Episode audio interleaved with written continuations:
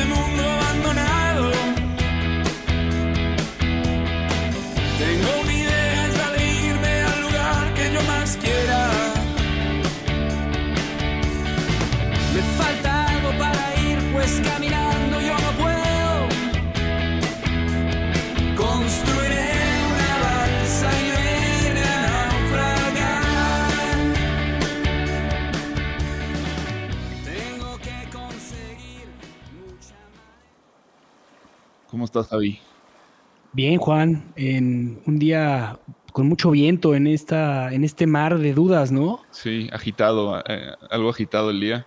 Este, creo que se nos viene pues una, una plática muy, muy intensa, que como no puede ser de otra, de otra forma, tenemos una hora para, para abordar un tema que tiene preocupándonos a- y, e interesándonos a pensadores y vividores de, este mundo desde hace este, pues, bastantes años, ¿no? Eh, tenemos un invitado eh, que está de regreso con nosotros, este alguien que estuvo en la segunda temporada, eh, un gran experto en el tema de Carl Jung, pero sobre todo en esto que vamos a hablar hoy en día, que es el marxismo. ¿Cómo estás, Fernando? Hola, ¿cómo están? Pues muchas gracias por rescatarme de esta ah, profundidad del mar en la que me encontraba. Si no pasa su balsa, me ahogo. Y me ahogo Sí, eh, estos, precisamente estos, eh, en esta soledad del mar del conocimiento que es el marxismo. estos vientos que vienen de izquierda, de, de- de izquierda a derecha o de derecha a izquierda, ya, ya estoy un poco perdido, te han traído de vuelta. Y pues bueno, eh, para recordar a uno de los grandes personajes de Náufragos, que a quien yo admiro y quiero muchísimo, voy a hablar un poco de él. El licenciado, bueno, maestro Fernando Silva, es licenciado en Derecho por la UAM, con una especialidad en Derecho Constitucion- Constitucional Comparado eh, licenciado en Ciencias Políticas por la UNAM, con una especialidad en Historia Política y Marxismo, entre otras cosas, pero hoy nos pidió que esa fuera su semblanza, y ahí está, la semblanza de alguien quien admira muchísimo a, eh, a este filósofo, pensador, eh, maestro de la sospecha, que es Karl Heinrich Marx. Así es. Mar- Marx Prexburg, su apellido materno. Pues eh, yo Vamos a empezar con una encantado, pregunta que me gustaría hacerte. ¿Por qué, la- por, qué, ¿Por qué odia tanto la gente a Marx y al marxismo en general? Bueno, la gente odia por ignorancia y por supuestos. Eh, en, el, en el árido mar de- del conocimiento, eh, desde los transatlánticos nunca pueden ver las balsitas que llevan la vida a otros pueblos. Y, y Marx es odiado de una parte de- del mundo y adorado por otra también. ¿eh? Entonces, eh, parte del desconocimiento y, y de la propaganda, sobre todo surgida eh, en, la, en la Primera Guerra Mundial, la Primera Guerra Mundial, y, y la propaganda pues, de desprestigio de las grandes, en formación en ese tiempo, en la Primera Guerra Mundial, pues de las grandes multinacionales que controlaron los medios de comunicación y de impresión, sobre todo. Entonces, eh, la formación de, de- de cualquier persona que está en una academia, en una universidad, siempre es la formación a través de frases, no, no de libros ni, ni del contexto completo de una idea. Entonces, el odio de Marx tiene que ver con su frase que, pues por supuesto, nunca fue así como tal la, la citan, de que eh, la religión es el opio de los pueblos, ¿no? Eh, entonces tienen que enfrentar, como lo escribe extraordinariamente claro en el, manifiesto del Partido, Comunista. Partido Comunista. Cuando dice que un fantasma recorre Europa y todas las fuerzas se han, se han, unido en una santa cruzada contra él, ¿no? Bueno, eh, esa es la naturaleza del odio que se le tiene a Marx, ¿no? desde una perspectiva muy, ah, muy teológica, ¿no? Eh, debido pues a la, al vacío de conocimiento que Occidente ha construido pues, el último, los últimos dos siglos, ya suma. Y, igual que a Marx, pues también odiaron a Jung por lo mismo, y a Nietzsche por lo mismo. Entonces, cuando en un pensador entra la idea de Dios, aparece el odio de sus grandes de sus contrincantes. Y, la frustración también de sus acérrimos críticos. Nunca alcanzan la... Cuando tienes que leer a un pensador, le tienes que invertir unos buenos años de tu vida a estudiarlo porque con la misma complejidad que él escribió, pues con la misma complejidad uno tiene que estudiarlo. Para Marx no fue fácil construir su obra, como tampoco es fácil estudiarla.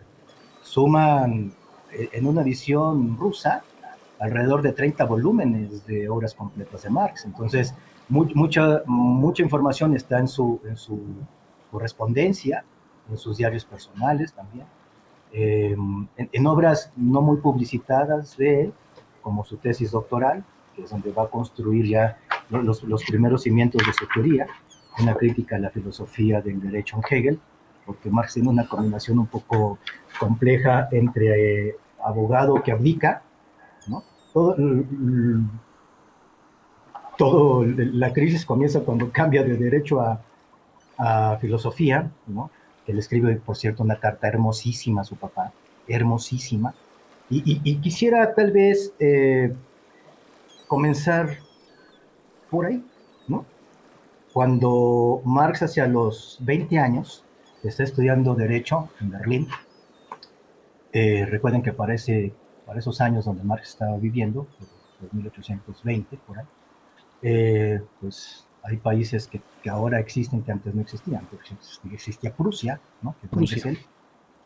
Y le escribe a su papá, Fíjate qué, hermosísima carta de un hombre sincero. Querido padre, hay momentos en la vida de un hombre que son como puestos de frontera que marcan el fin de un periodo e indican claramente una nueva dirección.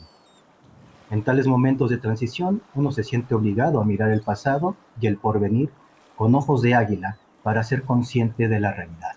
Ese, es el hombre que a los 20 años está reflexionando profundamente hacia dónde quiere dirigir su vida. Y el hecho de que existan hombres que, que, busquen la libertad genera el odio de los que viven en la esclavitud. Esa es la razón por la que lo odia. Porque él construyó una vida congruente a su propuesta para ser libres. Y describe las condiciones que nos permiten vivir en la esclavitud retomando y siguiendo, por supuesto, pues, a los grandes este, eh, filósofos de un siglo atrás, o dos atrás, eh, como Rousseau, por ejemplo. Y, y, Marx se va a los 20 años a tratar de estudiar qué es la filosofía, que nos permite navegar en el río de la libertad. Por eso lo Y obviamente, como cualquier otro pensador, bueno, perfecto, como Jung, o como Nietzsche, pues establecen que la religión es lo que más nos, nos mantiene en la profundidad de la, de la soledad y de, y de, la esclavitud. Por eso, esa es la razón por la que lo... Eh, Marx eh, era un hombre espiritual. En un sentido sí, porque venía de una familia que por por lo menos 400 años habían sido rabinos hasta su padre. el, abuelo de Marx es un gran rabino, un, hombre de, un profundo, eh, de una profunda espiritualidad en, la tradición rabínica judía, eh, de profundas raíces religiosas, profundas, que, están presentes en su vida. De hecho, se va a aventar más adelante una monumental obra que se llama La ideología alemana, y ahí va a retomar un poco todas estas raíces que, que lo construyen también como un hombre eh, creyente. Sí, de, hecho, cuando hice la, investigación de Marx, eh, uno de los datos curiosos justamente era esa, que decía que dos de sus abuelos eran rabinos, y el paterno fue uno de los rabinos más importantes del Treveris, y el abuelo materno era un rabino holandés, ¿no? Y que además venía de una familia, pues, de cierta eh, holgura económica, y su esposa venía de muy buena no me gusta decirlo así, pero de muy buena cepa. No, bueno, Jenny, Jenny, Westphalen era heredera de una de las fortunas más grandes de Europa. No, no, la familia Pressburg, la familia de donde viene, la familia Westphalen, eran pues como, sí, aristócratas de muy alto nivel.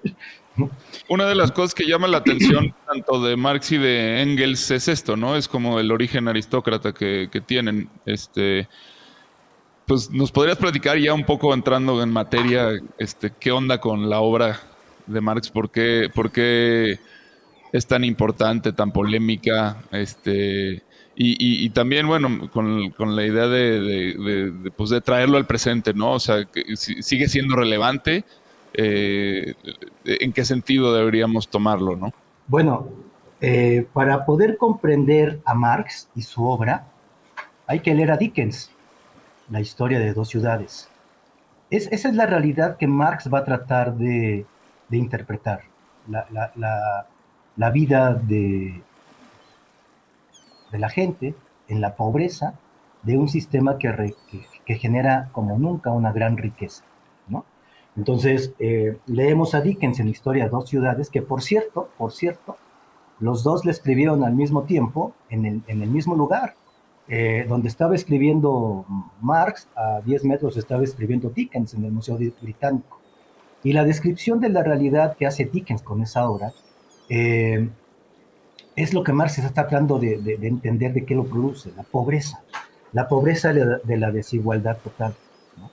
Ese es el escenario donde más va a construir este, su, visión. Ahora, ¿cómo se construye Marx? Eh, él comienza, siempre fue un gran lector, antes de los 20 años el amigo ya leía en griego y en latín, eh, por la formación tan, tan elevada que tenía su madre, tuvo una madre extraordinariamente culta, y un padre muy liberal, un padre muy tolerante en respecto a las decisiones de su hijo y formarse. Y su suegro, porque Marx se compromete como por ahí de los 14 o 13 años con su futura esposa, su, su suegro, el varón este, es un hombre que tiene una rica biblioteca y que le pone a Marx los textos clásicos, ¿no? Marx va a traducir a, Heráclito alrededor de los 17 años del griego al, alemán y, comienza a tener, como los grandes hombres, una visión por, por encima de la realidad, ¿sí? Y también una visión por encima de su verdad.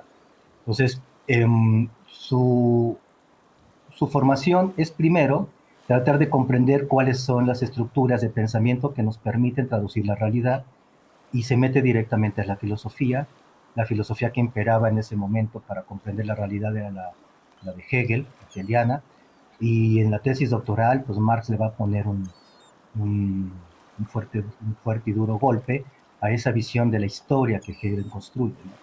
Por eso su tesis se la dedica a él, a la crítica de la filosofía del Estado, Hegel. Entonces ya, ya comienza a incorporar los análisis políticos, económicos y sociales que hasta su momento no, no se habían utilizado. ¿verdad? Marx es un gran innovador. pero de forma muy breve, este, ¿cuál, ¿cuál sería esta crítica que le hace a Hegel?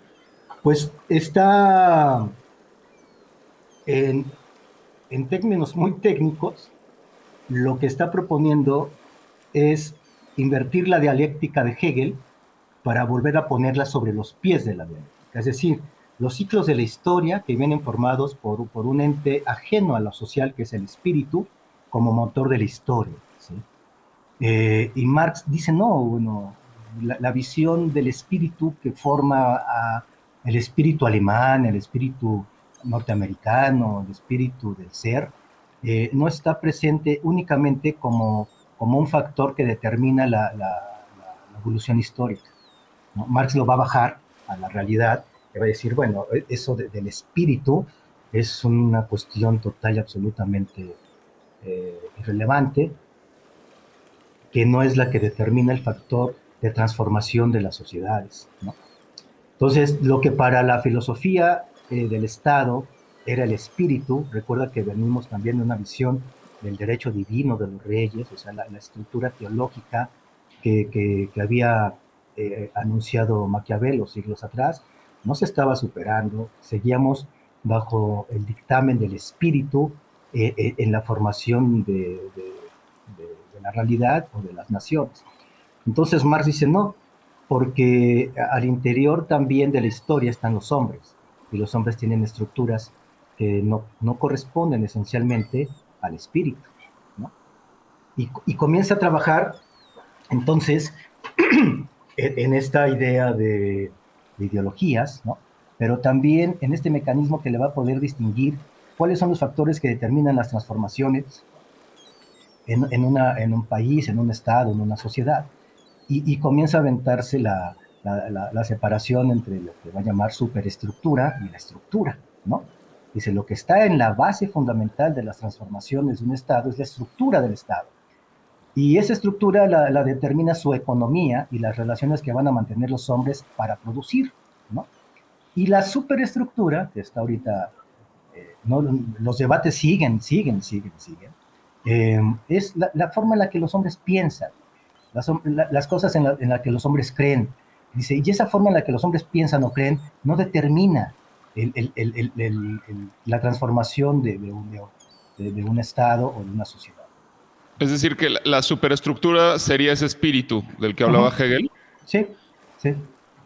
sí, Y, la, y la verdadera estructura, que son las relaciones que los hombres van a mantener a lo largo de, subsistir. Entonces, lo que Max va a proponer es un nuevo orden de observar la historia. La historia se venía observando a través de acontecimientos políticos, a través del nacimiento y la muerte de grandes héroes, ¿no? Eh, a través de, la aparición de, un nuevo espíritu de los tiempos. Entonces, eh, la, división de la historia a través de, marcadores geográficos, ¿no? Por ejemplo, la prehistoria, antes y después de la escritura, em, la, historia antigua, ¿no? Em, la historia moderna, la historia contemporánea. Entonces, lo que Marx propone es un orden de la historia a través de describir cómo los hombres producen para poder subsistir. Porque lo que, lo que está incorporado en el nuevo modelo de la historia es un ente que trataron de, construir como un espíritu, que era la máquina, ¿no? Entonces ya llega la máquina, la máquina de vapor, y, nace una nueva eh, disciplina va a ser la economía, por ejemplo. Eh, ajá, entonces antes, digamos, antes de, de esta época, o sea, todavía, digamos, antes de la modernidad, es como imposible hablar de, de esta base o de esta estructura. O sea, si no existían, digamos, los medios de producción en masa y toda esta cuestión, entonces se puede decir que no existía esa estructura y que antes efectivamente la estructura era pues la superestructura. Eh, eh, en, el, análisis sí. En, la cuestión de una visión de idealismo, o sea, de cosas eh, no muy reales, sí. Pero, pero viene toda la, parte filosófica marxista que, nace desde Heráclito, de, la parte materialista, ¿no? Porque, mira, por ejemplo, antes de, de esta visión de la producción, el, el, tema del derecho, bueno, la, filosofía que inspiraba este espíritu se movía bajo el siguiente precepto, dice Marx. La religión es el suspiro de la criatura oprimida. Los sentimientos de un mundo sin alma es el espíritu de condiciones sin espíritu. Es el opio del pueblo. Ahí es donde le pega, que después se interpreta muy mal. Es decir, eh, solamente los que tenían un alma o un espíritu tenían una historia. Oye, pero, pero entendiéndolo desde el contexto, ahora que lo estás explicando, está, eh, o sea, me, fascinó porque es, totalmente cierto. O sea, si, nosotros recordamos la época medieval hasta llegar hasta la época de, Marx, pues la, gente, la gente no tenía, no tenía ingresos y la única forma que podía él sustentar, o sea, tener una aspiración de vida era portándose bien. Y portarse bien significaba este, llegar a el, diezmo también, pero también significaba llegar, eh, llegar al cielo, ¿no? O sea, era una aspiración como, pues, perdón, pero un poquito, em, se podría decir que eh, ilusa, porque lo único que tenían era la aspiración de morir, o sea, la aspiración de morir para llegar a algo que era mejor de lo que tenían en ese momento. Entonces, este, este, este golpe de realidad es, fuertísimo, o sea... Sí, sí, porque Marx va a describir que también tenemos una forma material de vivir, no nada más espiritual, ¿no? Entonces, bajo el estigma de esta forma espiritual de vivir, Marx comenzó a ver la distribución de la riqueza, porque su propuesta es esa, su propuesta no es eliminar la riqueza, sino distribuirla, ¿no? Y decía, bueno, está bien, pero mientras llegas al cielo, aquí en la tierra, ¿qué está pasando? ¿No? Eh, ¿Qué está pasando con todo lo que un hombre está generando para poder vivir bien? Y comienza a hacer el análisis de cómo producimos y de cómo distribuimos. Pero es un trabajo que le costó 40 años de su vida, o sea, no, no, lo fue desarrollando de un plumazo. Porque tampoco Marx, y, y aquí es, es, es, también otro punto de donde nace el desconocimiento de Marx, tampoco Marx es el capital. ¿no? De hecho, él muere en la publicación del primer volumen. El 2 y el 3 ya fueron traducciones, traducción, digamos, de su caligrafía por parte de Jenny, su mujer, y de Engels. Pero el, Marx, lo que, por donde se ha generado su, su, digamos, el desprestigio que le quieren atribuir al marxismo, está en el estudio únicamente del Capital y el tomo 1. Pero antes del Capital, Marx hizo obras monumentales que yo considero son más importantes, como este de de la filosofía del Estado de Hegel o la ideología alemana y otros más, como crítica del programa de Gotha. Y, y tiene una, una, un acierto enorme, porque algo que también no está en el común del conocimiento de los acérrimos críticos del marxismo, es que Marx fue periodista. Marx era reportero para un periódico norteamericano y hacía análisis político de un alto, de un alto contenido eh, prospectivo, si quieren llamarlo así, exacto. Entonces hablar de marxismo es, sería cuestión de quitarle el mismo, estos, esos, famosos integrismos bastante tóxicos, y hablar del filósofo, eh, hablar de, era un gran escritor, de hecho, por ahí, ahí medita una novela escrita por Marx, era un gran poeta, eh, era un hombre profundamente preparado, hablaba todos los idiomas europeos. Eh, y era también un extraordinario eh, insurrecto este, brillo, por llamarlo de alguna forma ahorita, ¿no? este cuate era política pura. Si quieren, si quieren conocer de política, si, quieren formarse un criterio de observar la realidad de estructuras reales, pues hay que estudiar a Marx como, como periodista y como analista, ¿no? en términos actuales. Eh, y, creador de la famosa palabra de la modernidad, ¿no? Él es la IANAS.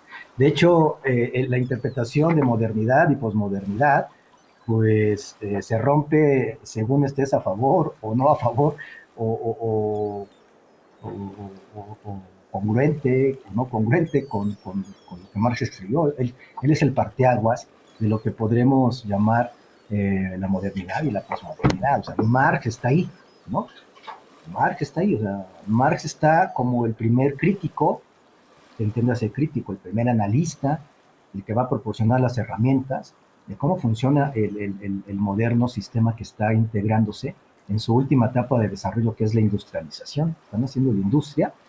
Mira, resultado de la industrialización fue el marxismo y el psicoanálisis.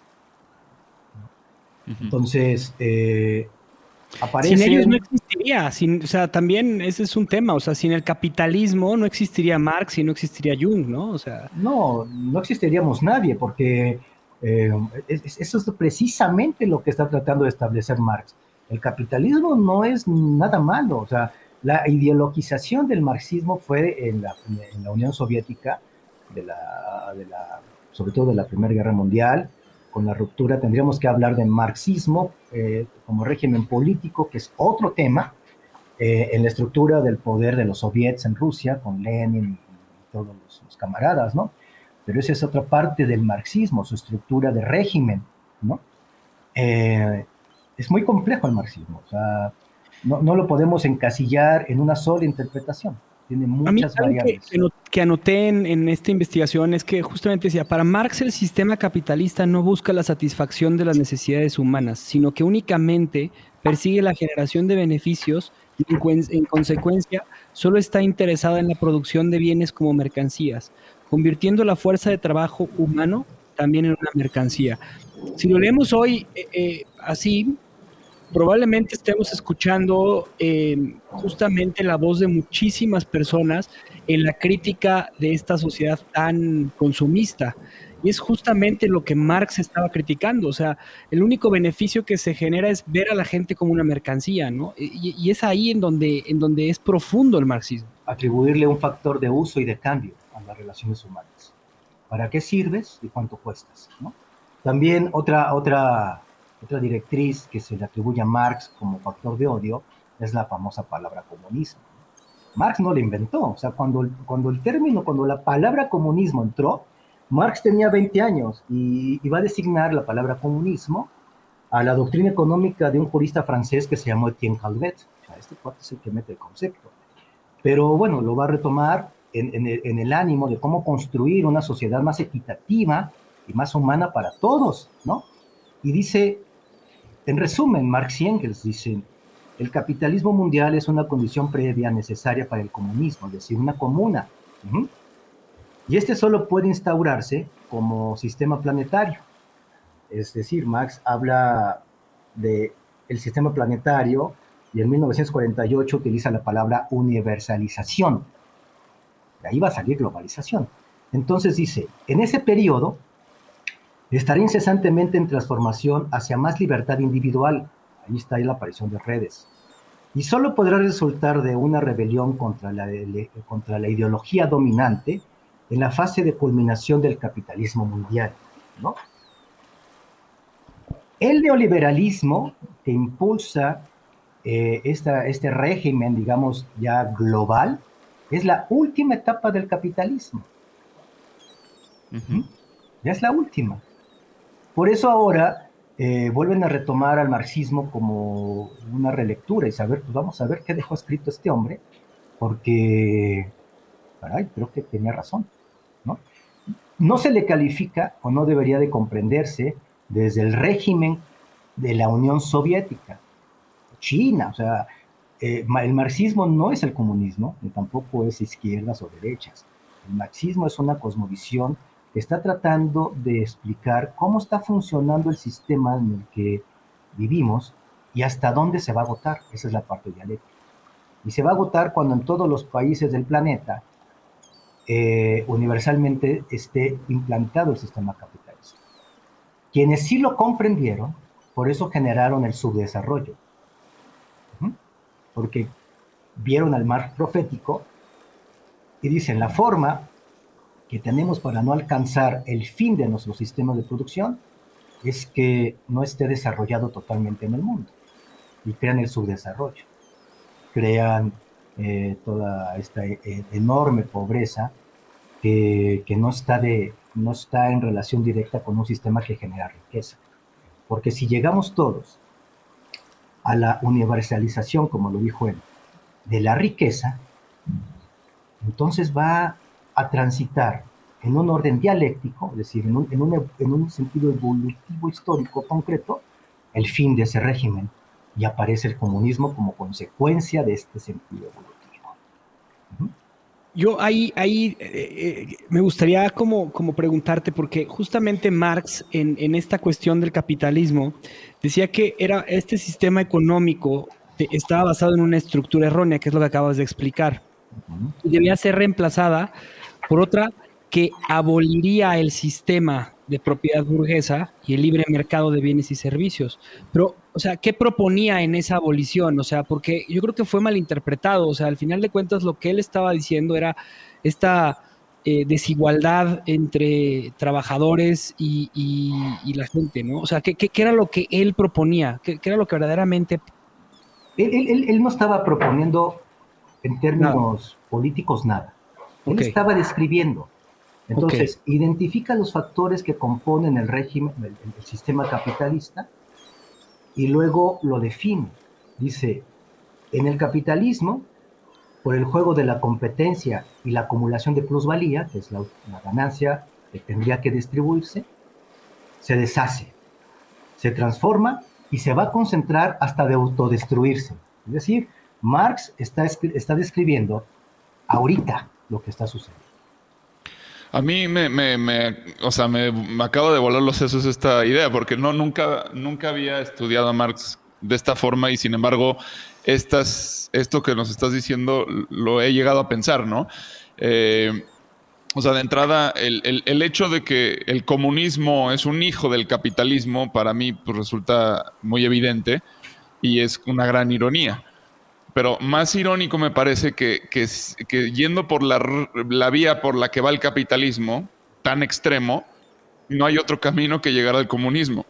Porque eventualmente vamos a llegar a, la robotización de todos los empleos. Y entonces, ¿qué sentido va a tener la vida del ser humano sino, eh, pues, básicamente el manifiesto comunista, ¿no? Claro, la, la robotización que tú describes va a llevar a que recobremos nuestra libertad de vivir, porque la acumulación de tanta riqueza va a quebrar la estructura.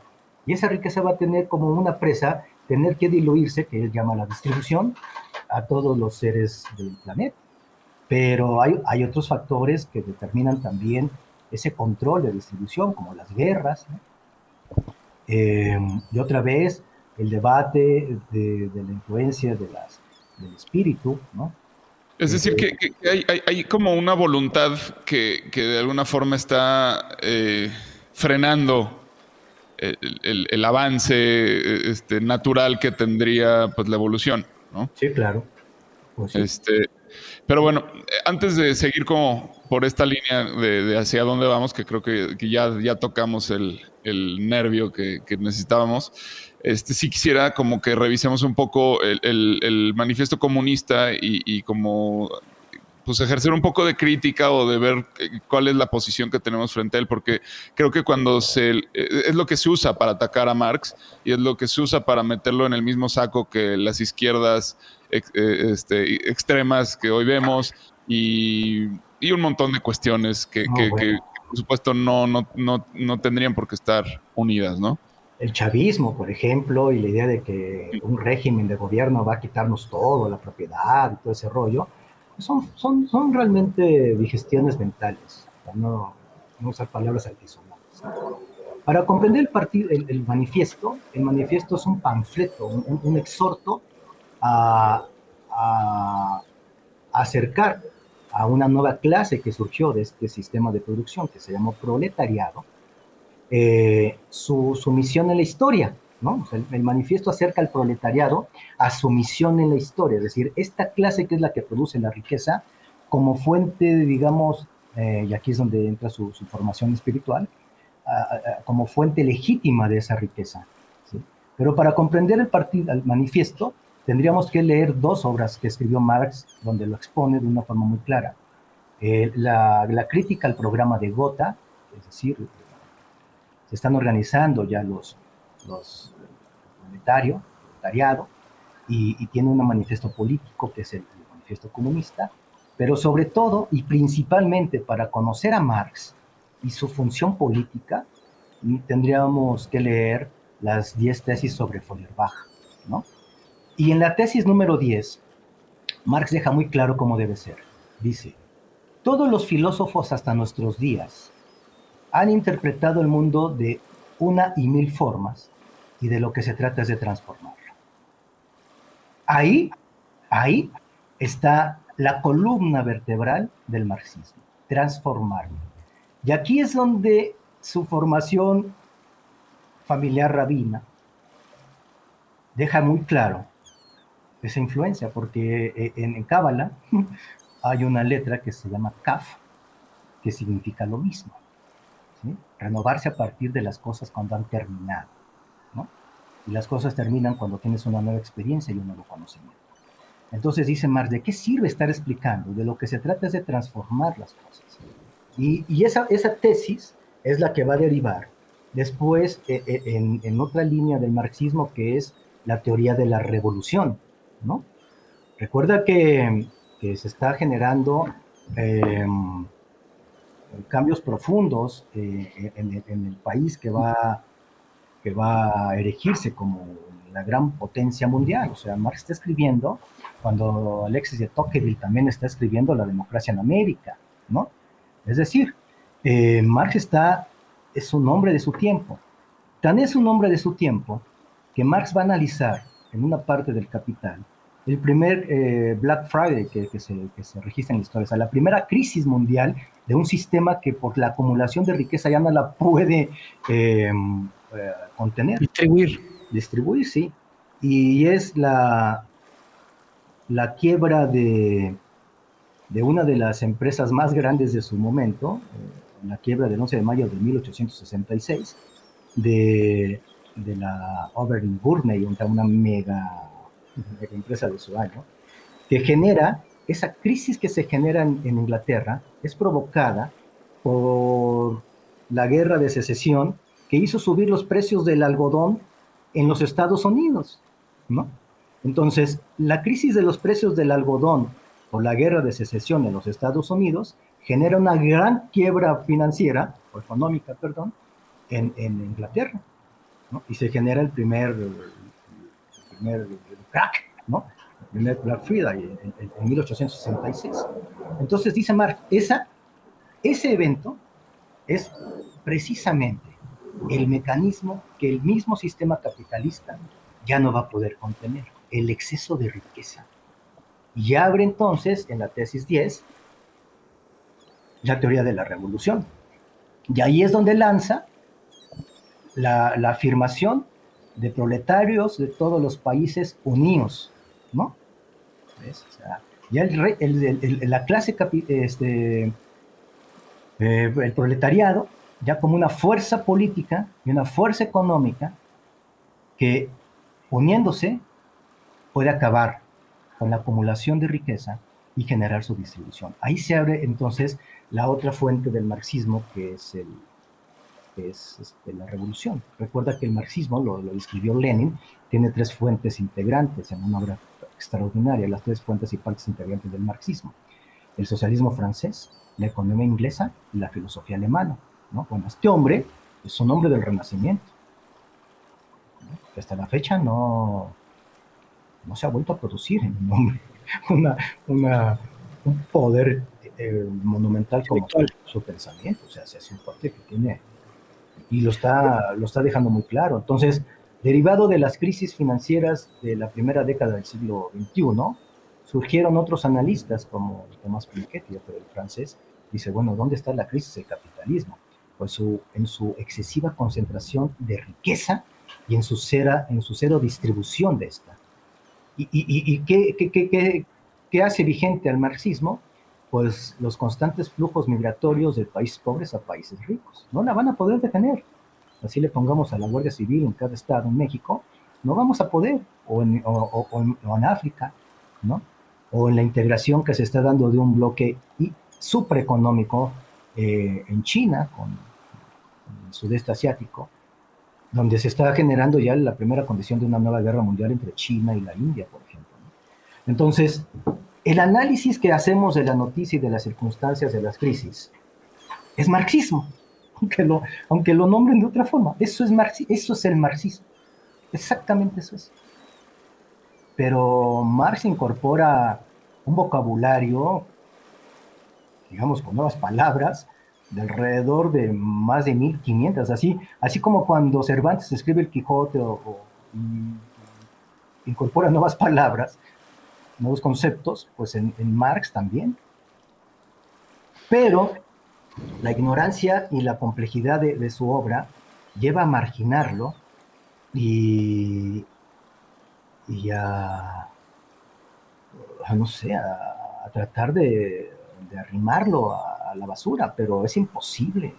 Pero sí, sí, es una, es una figura que hoy en día, o sea, bueno, es, es, bastante impenetrable, ¿no? O sea, de entrada por, pienso yo que mucho tiene que ver también los tiempos que vivimos, ¿no? Tan acelerados y así. O sea, cuesta mucho trabajo eh, tener la decisión de sentarse a leer a Marx, ¿no?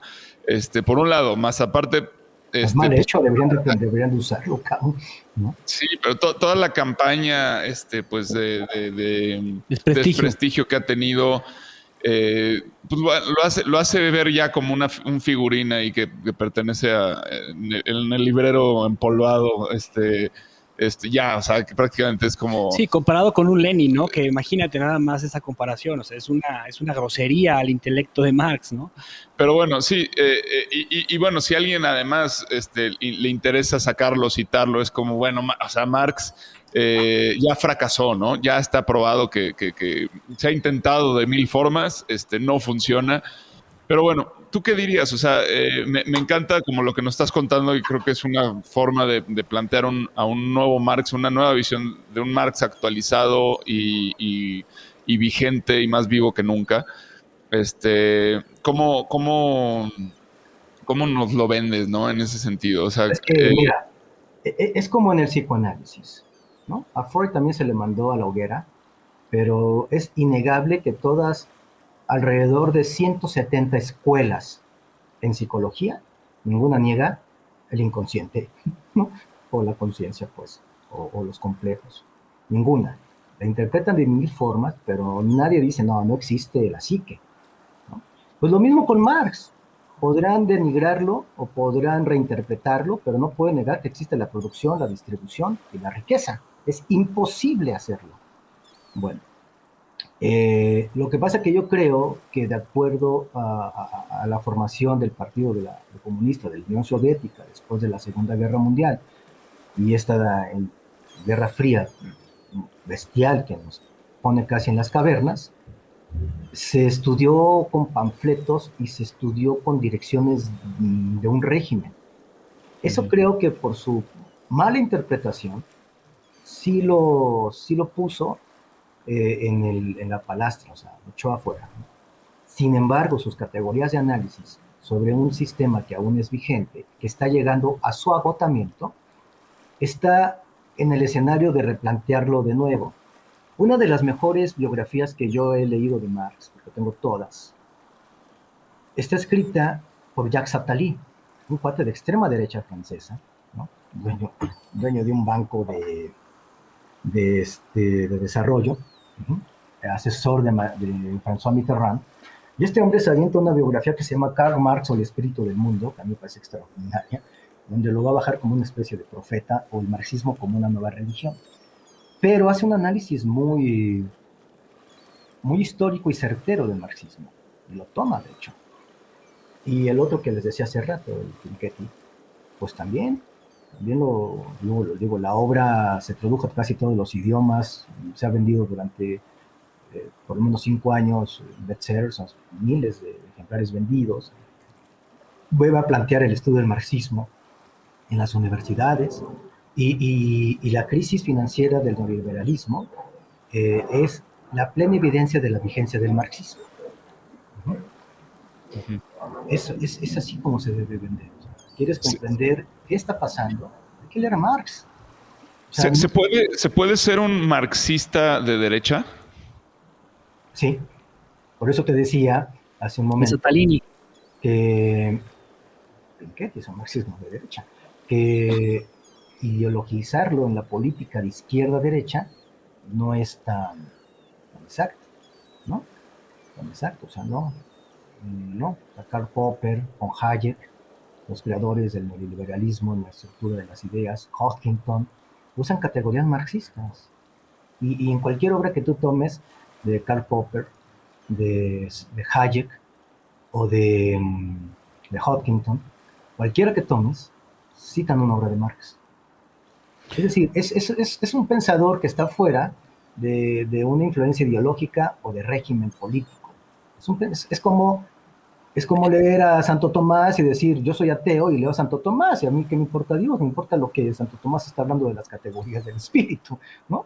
Así, o sea, no por ser marxista me voy a ir de guerrillero a, a, Centroamérica, o voy a ser el Che Guevara, que si quieren luego hacemos un programa del Che, pero sí, se puede ser marxista de derecha, sí, sí. Al final, al final de cuentas, eh, no sé si va a decir una barrabasada, probablemente, pero al final de cuentas, Marx veía a, a- la persona al ser, ¿no? O sea, estaba hablando del ser, y eso es, o sea, eso, eso no lo vuelve ni de derecha ni de izquierda. No. Y, y justamente es algo que yo te quería como, como leer, porque creo que, creo que se adelantan al tiempo de lo que Marx había dicho. O sea, justamente el camino hacia el comunismo iba a llegar por lo que él estaba diciendo, ¿no? Y creo que lo estamos viendo, o sea, estamos viendo esta, esta cuestión socia- socialdemócrata. en- en- Exactamente, exact- es que ahí está el marxismo de derecha, en la socialdemocracia o en la tercera vía, ¿no? Que se puso muy de moda con... con- En con Europa. En Europa, sí. en Europa del Norte. marxismo. O sea, eso es marxismo. O sea, Marx no dijo, vamos a hacer la revolución, únicamente eso. No, No. no. Y, y es que te los quiero, te los quiero leer. Mira, las características que describe la ideología marxista son el fin de un sistema de desigualdad de clases sociales para que exista una única clase o grupo social, el hombre. Punto. ¿No? O sea, eso es lo que él estaba buscando, que hubiera igualdad. La abolición de la propiedad privada en pos de la propiedad pública. Ahí está bien interesante porque creo que es algo que, que sí tendríamos que, que- que desmitificar, ¿no? Porque, o sea, Marx planteó abolir la propiedad privada, pero solamente de los medios de producción, para que ninguna persona pudiese apropiarse del trabajo de otra. No estaba hablando de la propiedad privada de la gente de donde la gente de las casas y eso. Digamos que estaba hablando de la propiedad pública como, como el derecho. Sea, la propiedad pública, el derecho público es la Secretaría de Relaciones Exteriores. El derecho privado es el, que, el contrato que tú y yo podemos firmar para echar adelante un proyecto. Entonces, la propiedad pública, es decir, los bienes que nos van a permitir a todos tener una, digamos, saludable vida, eso es, es- eso es lo que Marx dice pero mm, no habla de que todos no deben tener coche o en tu casa puede ir a dormirse no sé quién. No, eso es, ese- eso es más bien panfletario. Eso más bien es una guerra de, de, Pues creada por... de- por de ciertos mercadotecnia, sí. Es una estrategia de propaganda de, de un régimen. A ver, te voy a decir una cosa. Dime qué sentido puede la tener. gente que usó el nombre de Marx para sus postulados y, y- y- y- y- y generaron desastres, ¿no? Pues sí, imagínate este contexto. Dos palabras que se le atribuyen a Marx como el profeta de la crisis, socialismo y comunismo. ¿Vale? Ok. ¿Qué me puedes decir entonces del, pa- del Partido Socialista Obrero Alemán? Acérrimo enemigo del marxismo. ¿No? ¿Viste? Entonces, También habla de un superhombre. también. Es que Marx era un filósofo, eso no hay que olvidarlo. Es, es un hombre con una estructura monumental de formación filosófica, haciendo análisis político, económico social. Es, es la vigencia del filósofo. ¿no? Y me gustaría, me gustaría acabarte de leer las, los dos, cuatro, seis, siete puntos que me faltan de, de la, de lo que describe la ideología marxista para ver si, si, si eh, lo- los podemos como deshilar un poquito. Dice, el salario de un trabajador debe ser determinado por los beneficios que es capaz de generar. Ahí, eso ahí hay que leer una obra de él que se llama Trabajo, Asalariado y Capital. ¿Con, ¿no? cuánta- con- con qué inversión de mi tiempo produzco en la estabilidad de mi vida? O sea, si yo puedo trabajar para satisfacer todas mis necesidades 10 horas, ¿dónde queda el producto de las 50 que trabajo? ¿Para quién son esas 40 de producción? Esa es la distribución. Trabajo, salariado y capital. Lo estudió muy bien también. El valor de una mercancía lo determina la cantidad de trabajo que fue necesario para su producción, lo que acabas de mencionar. Trabajo socialmente necesario. La centralización de la economía y de los medios de producción para lograr una estandarización de los precios desde el Estado. No, eso, eso, eso se llama planificación y esa es una interpretación de, de- del marxismo soviético.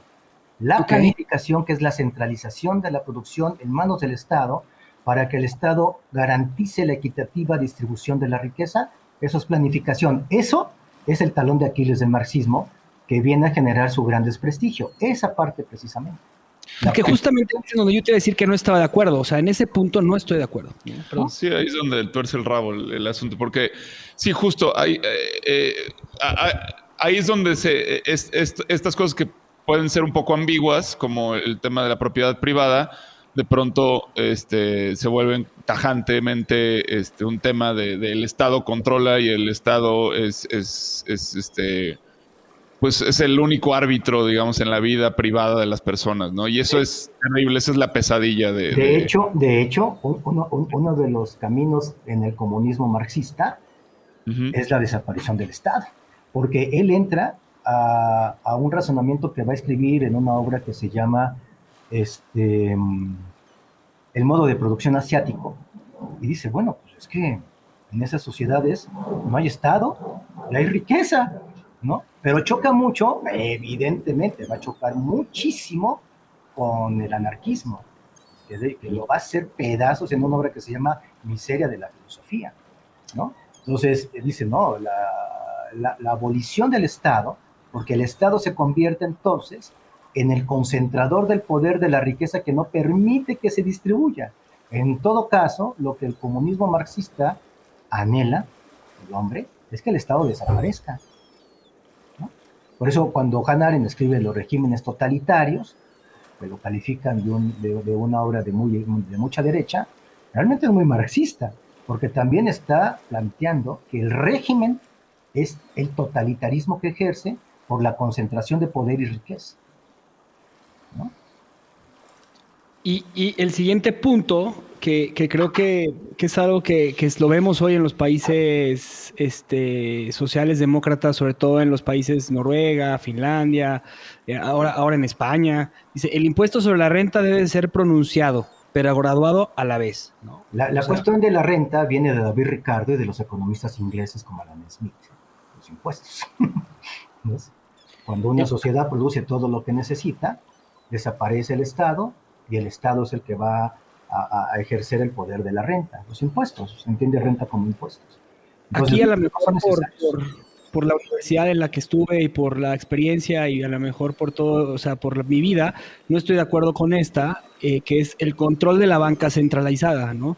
Eh, Tampoco es marxismo, sí. Entonces, ese es un punto y quería preguntártelo, nada más. Sí, no, no, no, no, no.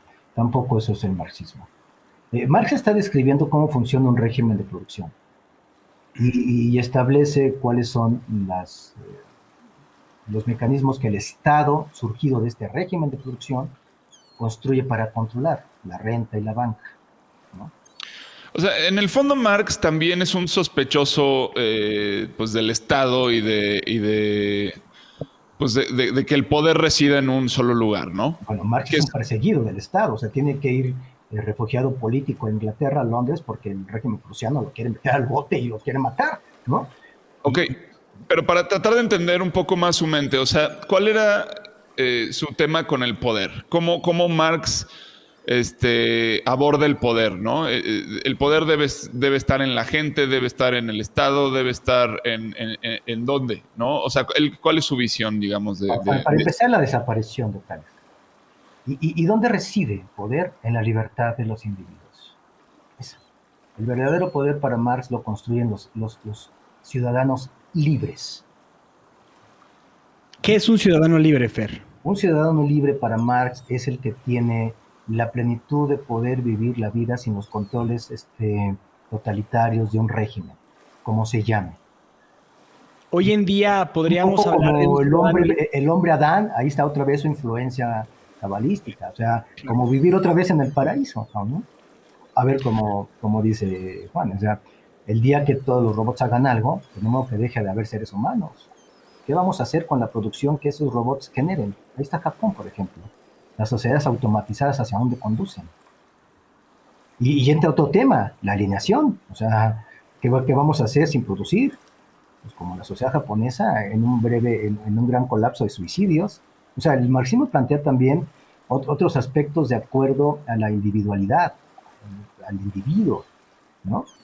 Este, es más, eh, ahorita podríamos estar suponiendo que vivimos bajo un régimen marxista porque estamos absolutamente atomizados en, nuestras relaciones sociales por el confinamiento. es difícil porque muere Marx antes de poder concluir su obra. Es una obra inconclusa. Algo que, que dice mucho era, eh, de los principios, era en contra de la lucha de clases. Eh, generada por, por, el propio capitalismo, ¿no? Este tema entre obreros y burgueses, y que, y que de hecho, un dato curioso que estoy leyendo y que, y que justamente lo acabas de decir tú, es que decía que en, eh, el, el, epitafio de, en su tumba decía, proletarios de todos los países, unidos. Uh -huh. La última línea del manifiesto comunista y es la frase de la tesis eh, 11 que, sobre Feuerbach, editada por Engels.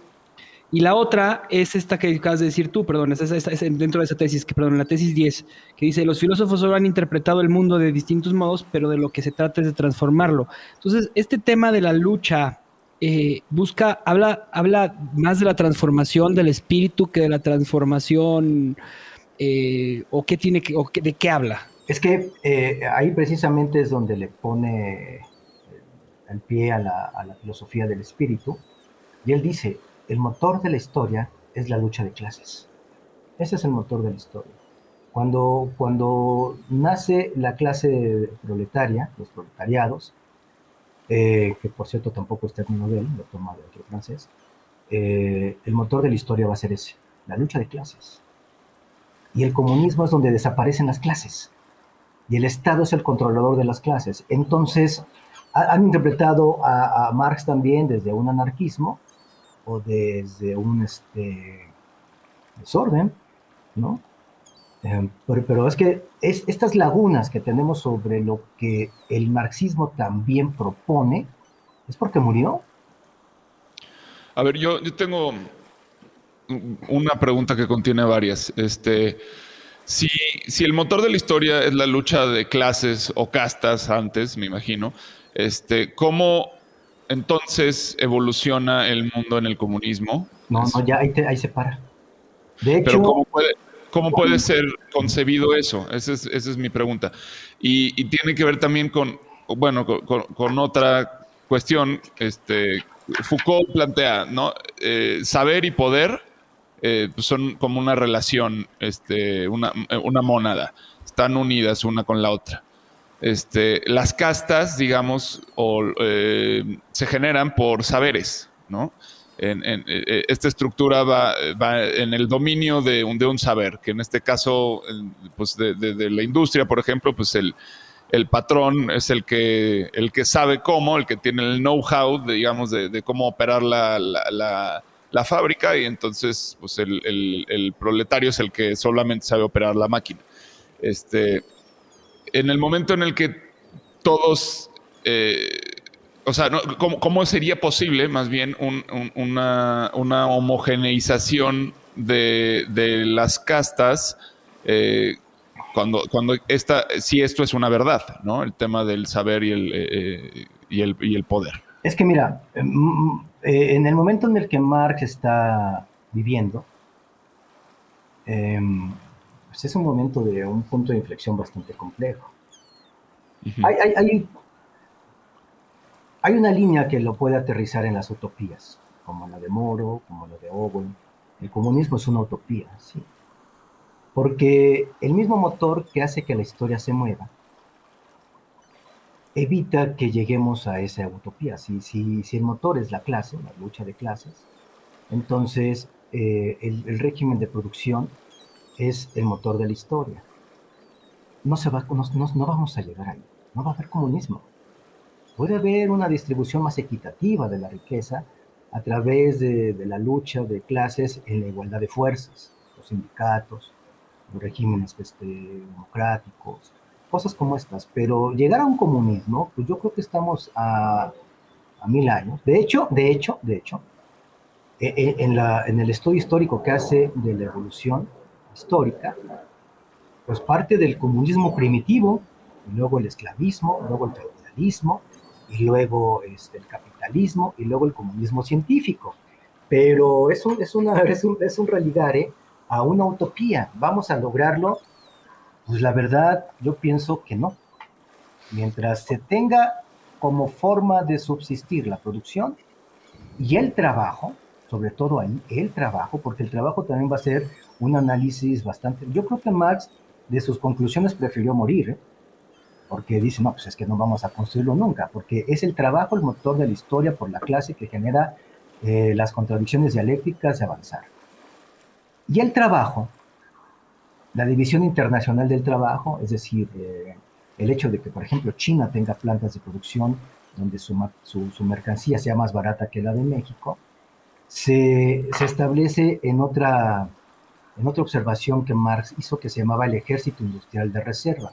Como estamos en un régimen de oferta-demanda, eso es, inamovible en el capitalismo, oferta y demanda, el trabajo como mercancía entra en esta oferta y demanda. Para que entonces no sobrepase eh, el precio de la oferta, se crea el, ejército industrial de reserva.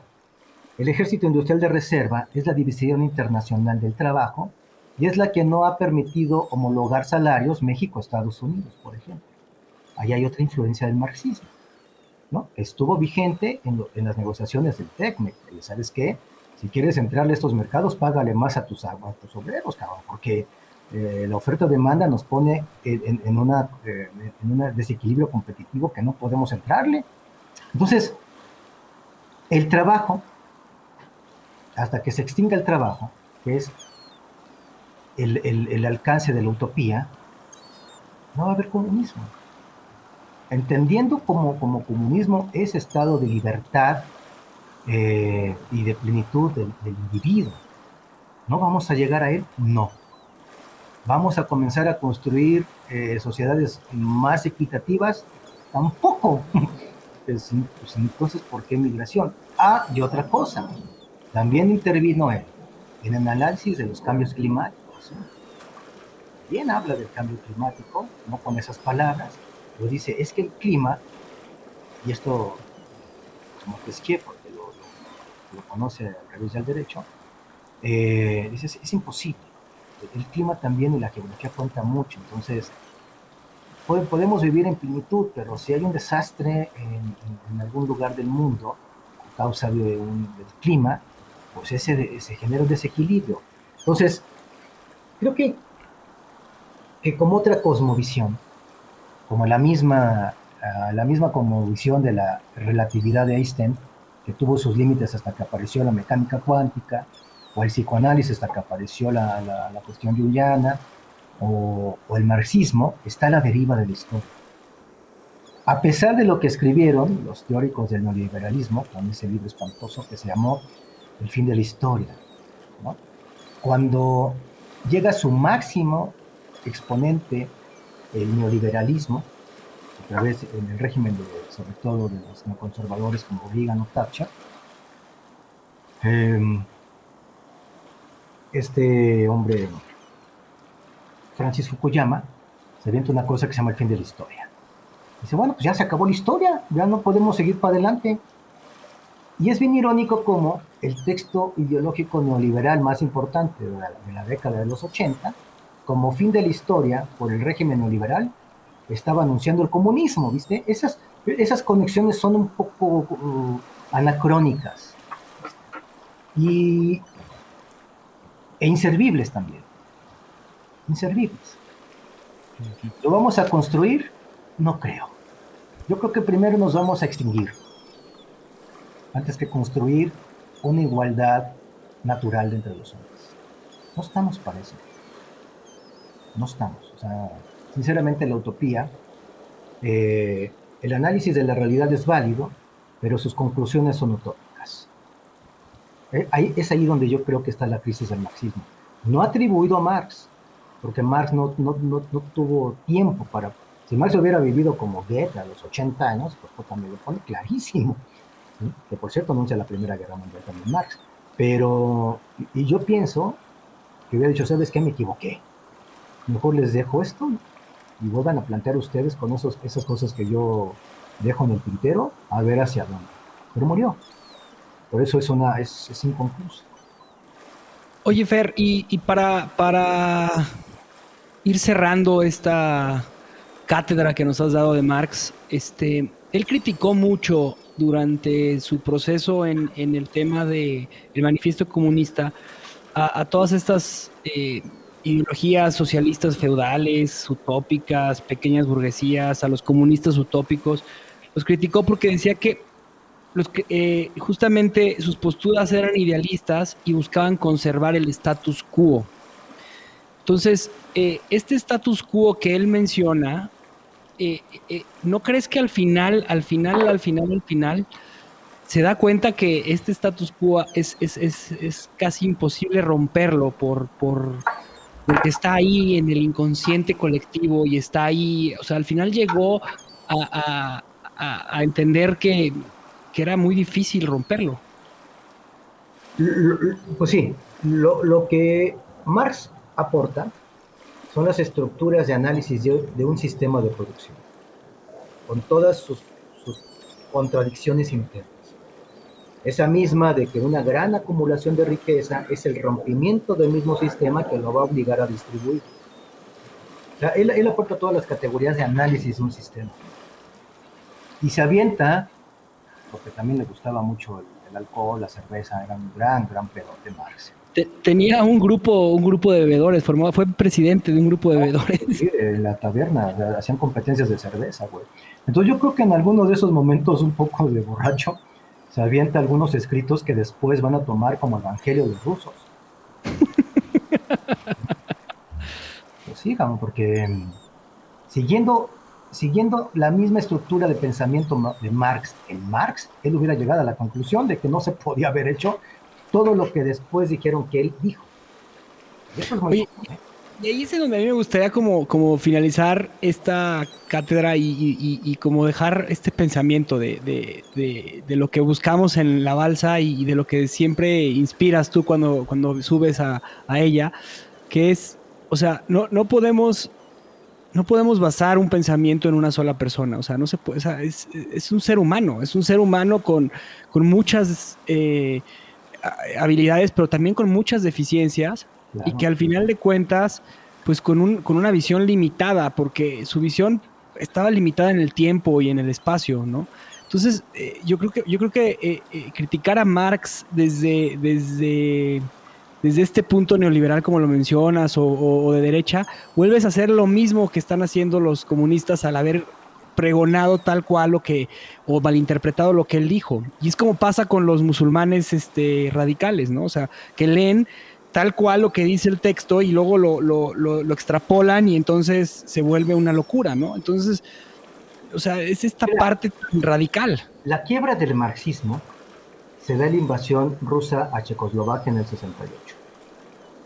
Y lo que, lo que genera esa invasión fue un libro escrito por un filósofo que es fundamental a los que les gusta el marxismo, ¿no? A Kosik, que se llama La dialéctica de lo concreto. Este hombre, Karel Kosik, eh, en el 68 dice, esto, esta utopía se acabó. 68. El régimen va a caer 20 años más adelante, con.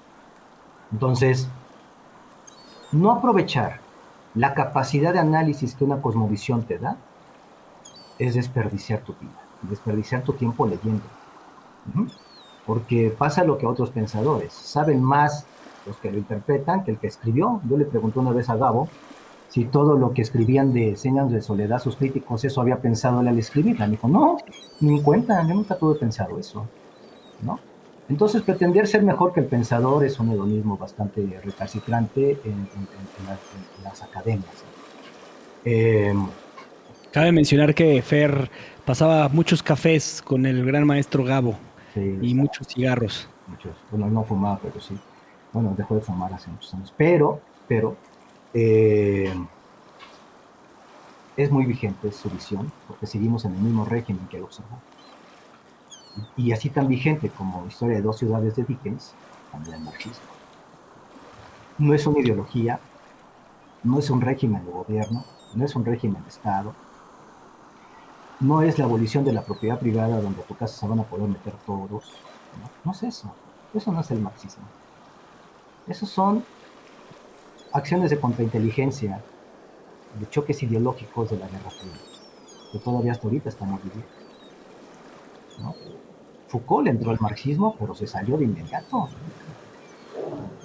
Eso. Y entró al marxismo por su amigo este, Althusser, Luis Althusser. ¿no?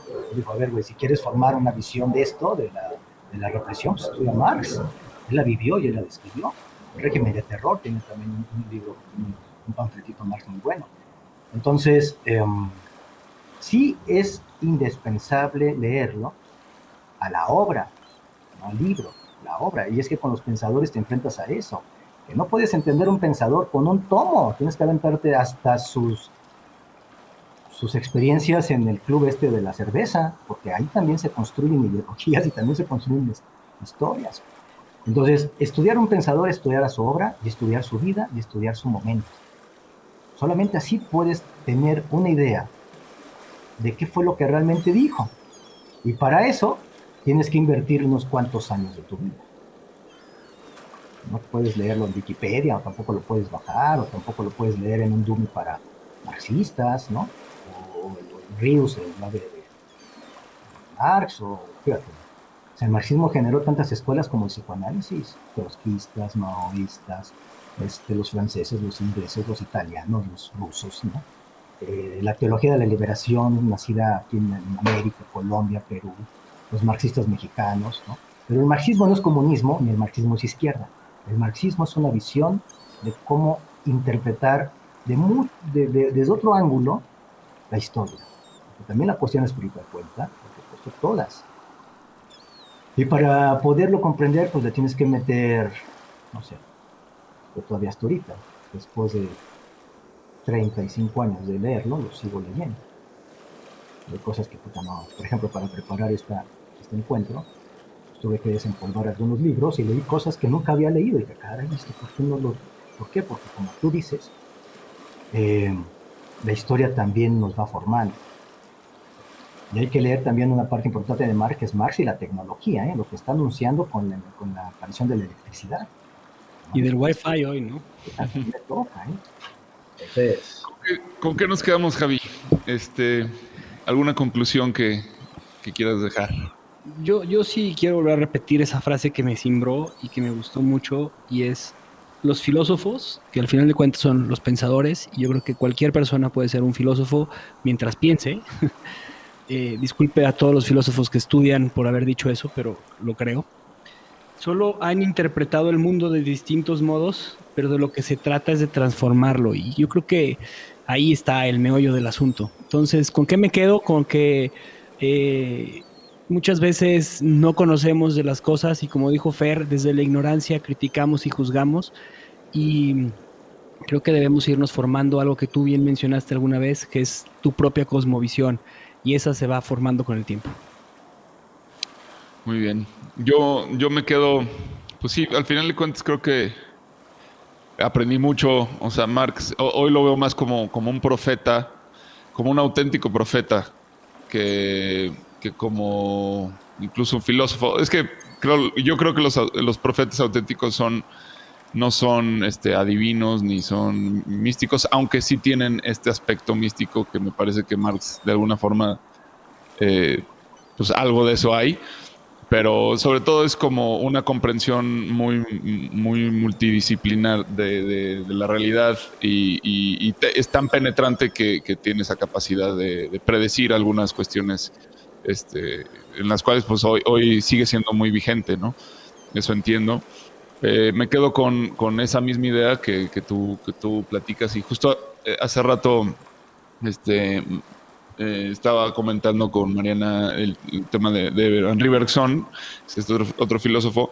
Ella está leyendo la, la poética del, del, espacio. Este, y bueno, ¿De, están, de, quién? ¿De Bachelard? Sí, de Bachelard. este, ¿Qué edad tiene?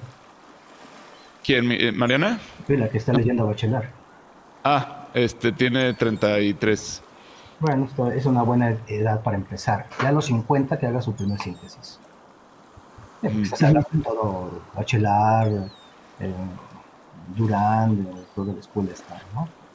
Bueno, justo, justo hablaban, bueno, eh, me, pidió que si le explicaba, porque a mí Bergson es un filósofo que me gusta mucho, ¿no? Y, si le, explicaba el tema de la metáfora de los cajones, que es este asunto muy brevemente, o sea, que tiene que ver con la memoria. El caso es que nos pusimos a hablar de él y le dije, mira, vas a... memoria y Bergson te va, te manda Giordano Bruno, entonces ¿qué es un día de eso. Sí. Eh, pero básicamente digo, o sea, entiendo que eh, a mí lo que más me gusta de Bergson es que él de alguna forma plantea que la filosofía ha perdido demasiado tiempo en estudiar eh, los mecanismos de cómo, de cómo se hace preguntas, de cómo entiende, de cómo o sea, la filosofía nace para, nace haciéndose preguntas sobre el universo, sobre el, qué hacemos aquí, para qué estamos aquí. Pero en un momento, sobre todo pues, la filosofía alemana, ¿no? Este, se, queda como en, la estructura, ¿no? Se queda eh, trabada en, el por qué pensamos como pensamos, eh, si como pensamos es realmente pensar, eh, este, y, se enreda en ese lugar del cual no sale, ¿no? Entonces Bergson decide preguntarle a su conciencia, este, pues todo para volver a filosofar, ¿no? Entonces pone la conciencia dentro de, su filosofía, en el centro de su filosofía, y, para mí Bergson es otro profeta, ¿no?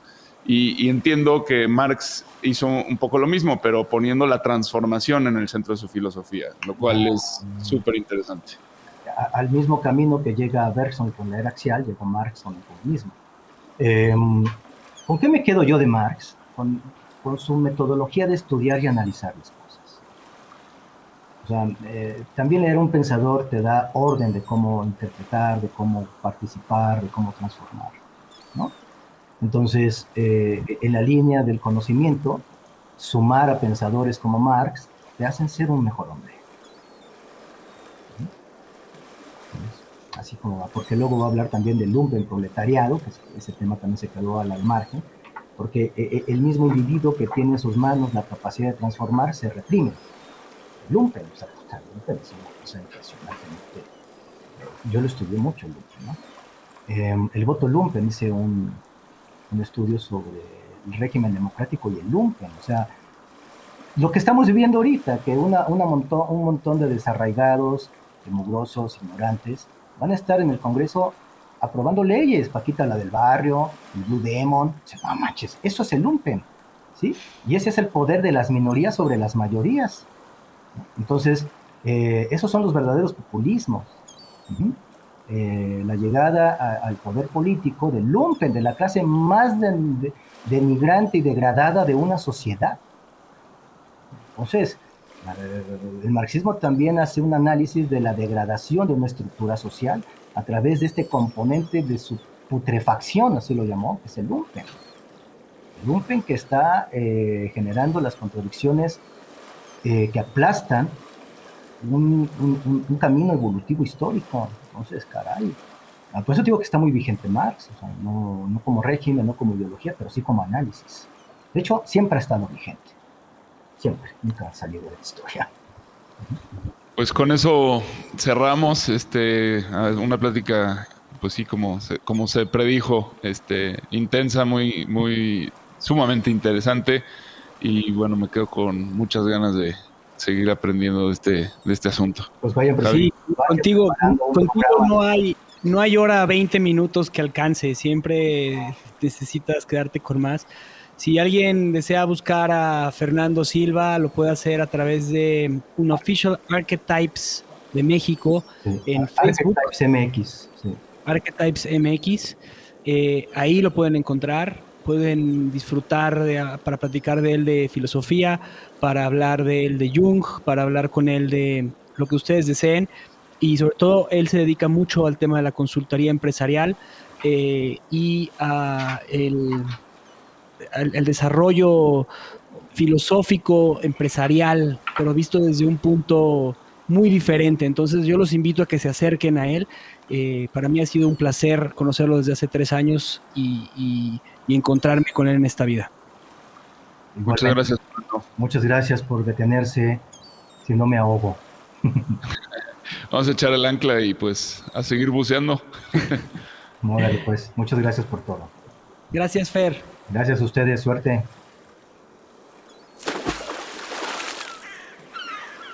Gracias por escuchar nuestro programa.